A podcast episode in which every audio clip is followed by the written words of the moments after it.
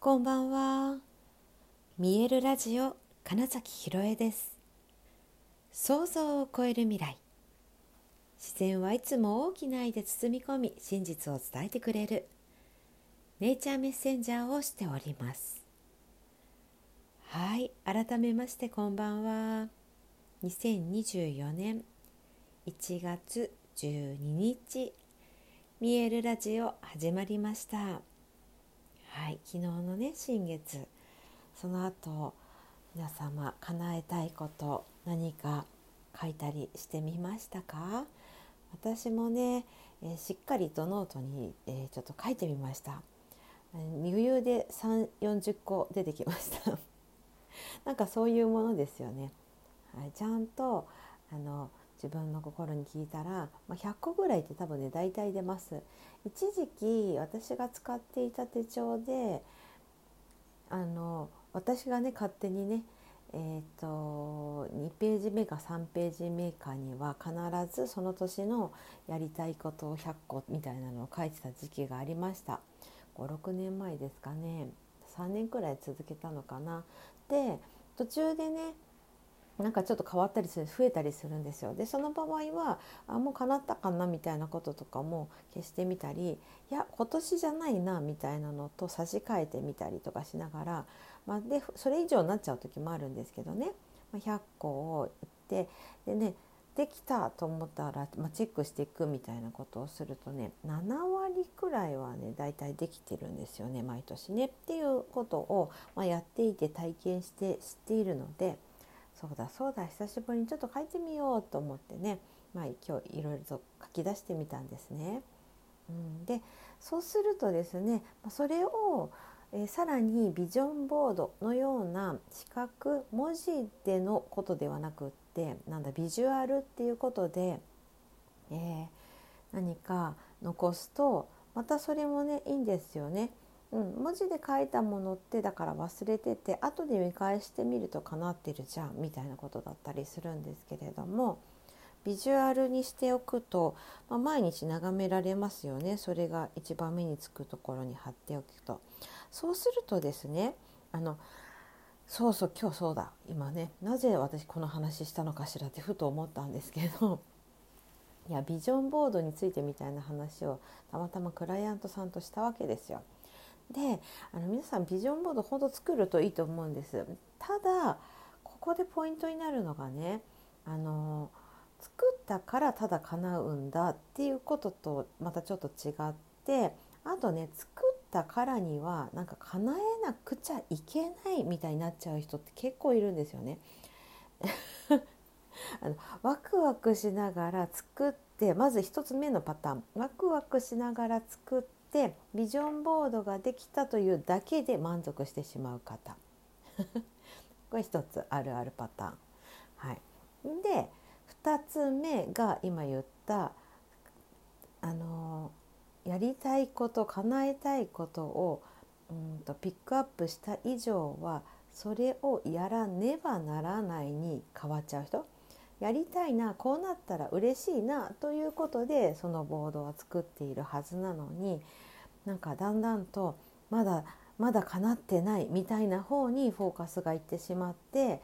だんだんと見るのが嫌みたいになっちゃう人これ2つ目のパターン。はい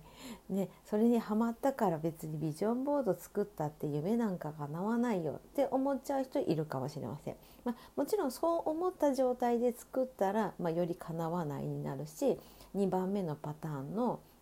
ほらやっぱり叶ってないじゃんってなっちゃうんですけれどもそうではなくてねこのビジョンボードのいいところって、まあ、先ほど言ったように例えば文字で書くじゃないですか叶えたいこと。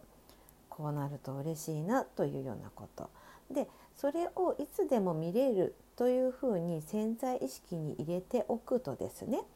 そう脳が単にその情報を拾いやすくなるわけですよ。そうラスの機能によってねフィルターがかかります。そして次に、えー、とそれは潜在意識に刷り込まれることでいいことというのはですね何かを選択するまあ、常に生きているということは瞬間瞬間何かしらを選択し続けています。うん、1日のうちに3万4万ぐらいはね選択してるそうなんです無意識で。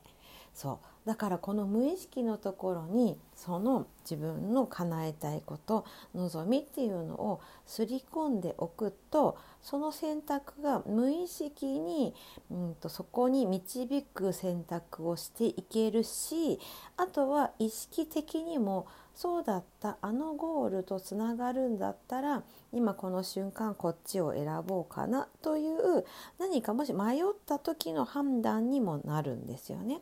そう。でそれが積み重なっていくと自然と道ができていってあそういえば叶ってるなみたいな風にしてビジョンボードを作ると夢が叶いますよ。っていう風になっている、まあ、この仕組みが分かってたら多分ビジョンボードとか、えーと、その夢を書き出す叶えたいことを書いてみるみたいなのをあ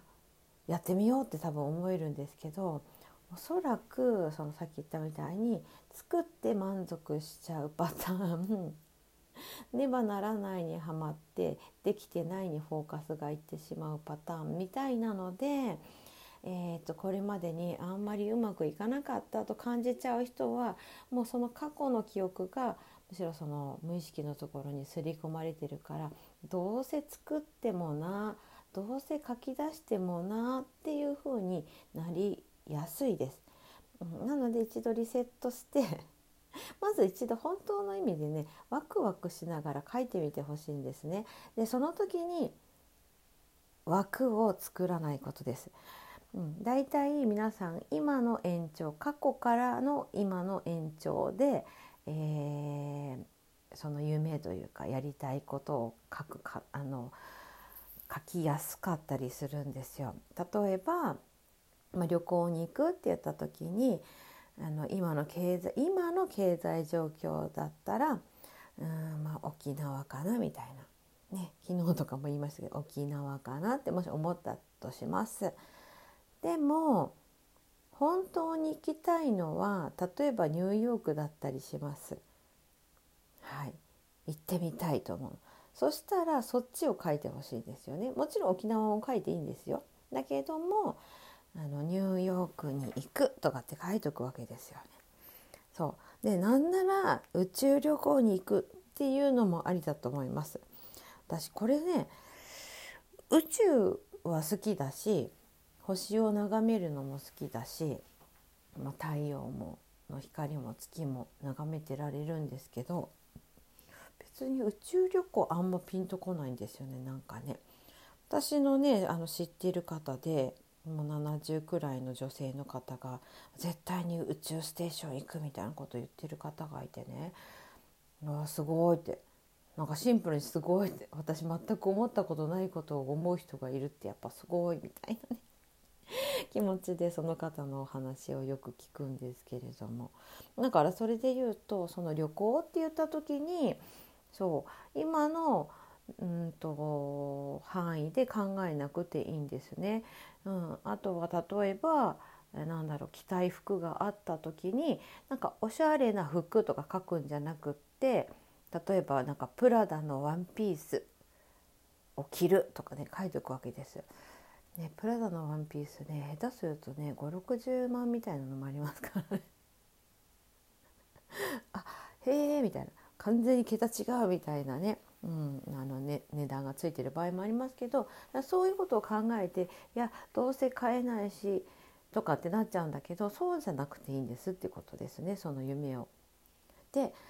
そうするとですねだからあのそもそもがもう枠外のことをビジョンボードに、載せてるんだったらそうなった時めっちゃテンション上がるすごい嬉しいみたいなところの気持ちを思い出すものでもあったりするってことですね。どうしよう叶っちゃったらどうしようみたいなことです。はい、このこのワクワクがいわゆる引き寄せを作るってことですよね。はい。まあ、昨日のね続きみたいなところですけどたまたま今日ビジョンボードの話そういえばしたなと、はい、昨日のね新月から今日にかけて私も文章で書き出してみて、ね、またあのビジョンボードはあの作り直そうかなと思ってるんですけどそうだ大事なポイントがあと一つあります。あのビジョンボードみたいなの作る時にとにかくやりたいこと全部載せましょうみたいなのもあるんですもちろんそれもいいんですよ。でそうなるとだからあのこんだけ数あるのにまだ一つしか叶ってないやみたいになっちゃったりするんですよね。もしそうなっちゃうぐらいでしたらもうたった一個だけとても抽象度の高い、えー、こうなってたら嬉しいな最高の状態というものをイメージした例えば写真1枚とかでもいいんですよね。なんだろうなあなんかそのウェディングドレス着てなんか自然の中の教会で結婚式を挙げている自分の写真みたいなもうただそれだけでもいいでその周りにはなんか自分のだから幸せと感じるっていうものがそこに付随しているわけですよね。はい、なんかそんな感じ。たくさんたくさん載せなきゃいけないというのも別にないんです。それも思い込み。なんかビジョンボードとはみたいなのに縛られてるだけなので。もっと自由にそう自分の、うんと、脳をいい意味であの働かせるためのものなんだと思って作ってみてください。ワクワクしながら。はいということで本日もご視聴くださりありがとうございました。2024年1月12日見えるラジオ金崎ひろえでした。おやすみなさい。